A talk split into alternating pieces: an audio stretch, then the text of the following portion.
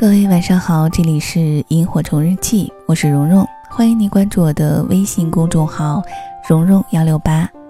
今天给大家分享一篇刘勇的文字，孙犁迎风也不招展。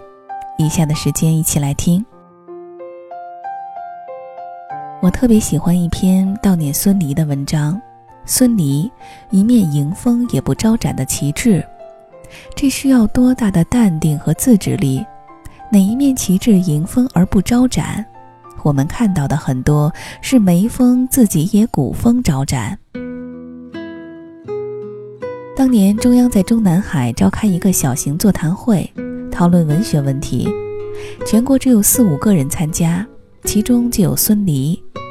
孙犁的朋友后来写文章回忆，到了那天上午九点，一看孙犁，他没有去中南海，依然在自己的小院子里面浇水拔草。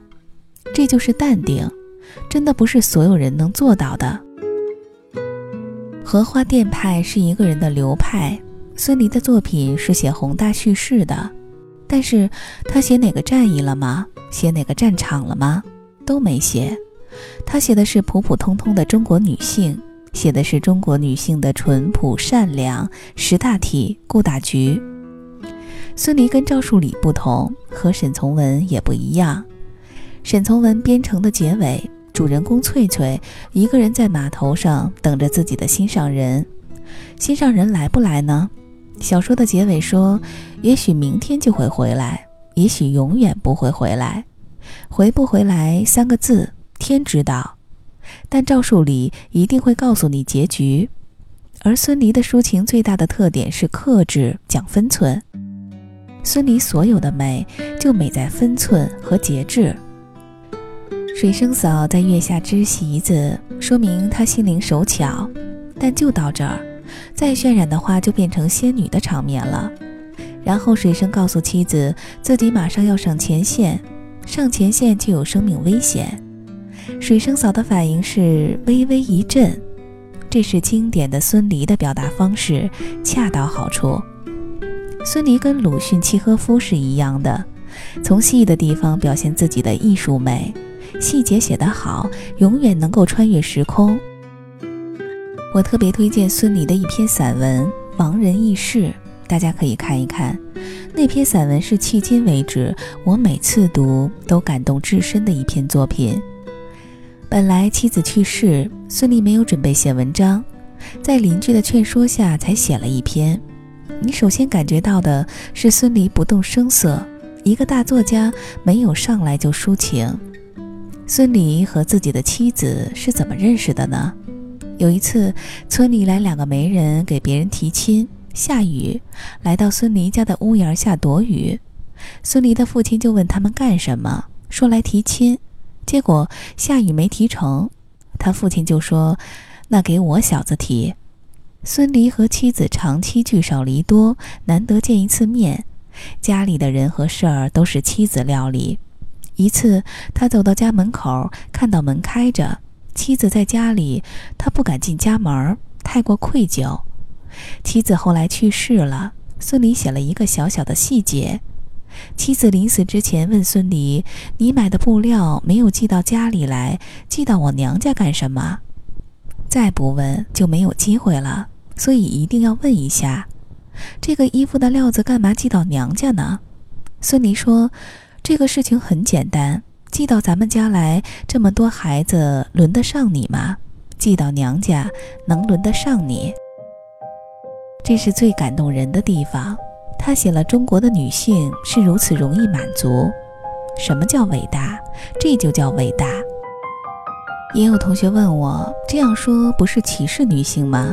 其实不是，有的东西不能穿越，有的能穿越。事情不能穿越，情感可以穿越。如此贤惠，贤惠到因丈夫小小的一句话就满足的死去。文中这样的笔触非常多，写的。都从容不迫。好的，这篇文章就先读到这里。那文中所提到的孙俪写的那篇散文《亡人轶事》，在下期的萤火虫日记里分享给大家。那今天就是这样喽，祝你晚安。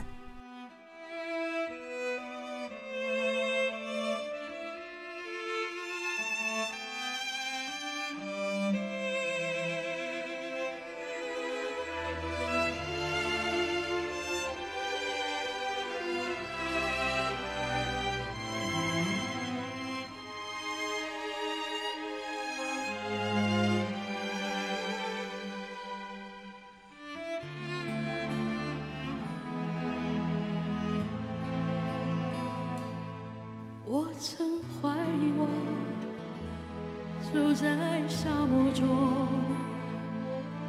从不结果，无论种什么梦，才张开翅膀，风却变沉默。习惯相同，能不能算收获？清醒的是我一直没回头，终于发现真的是有绿洲，没把汗流了，生命变得厚重，走出去散才看见新宇宙。海阔天空，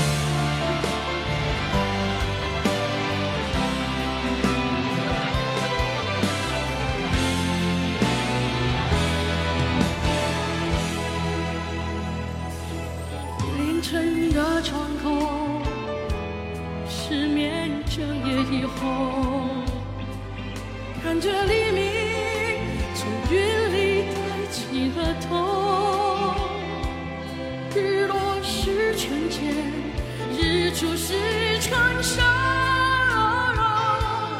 只要是光一定会灿烂的。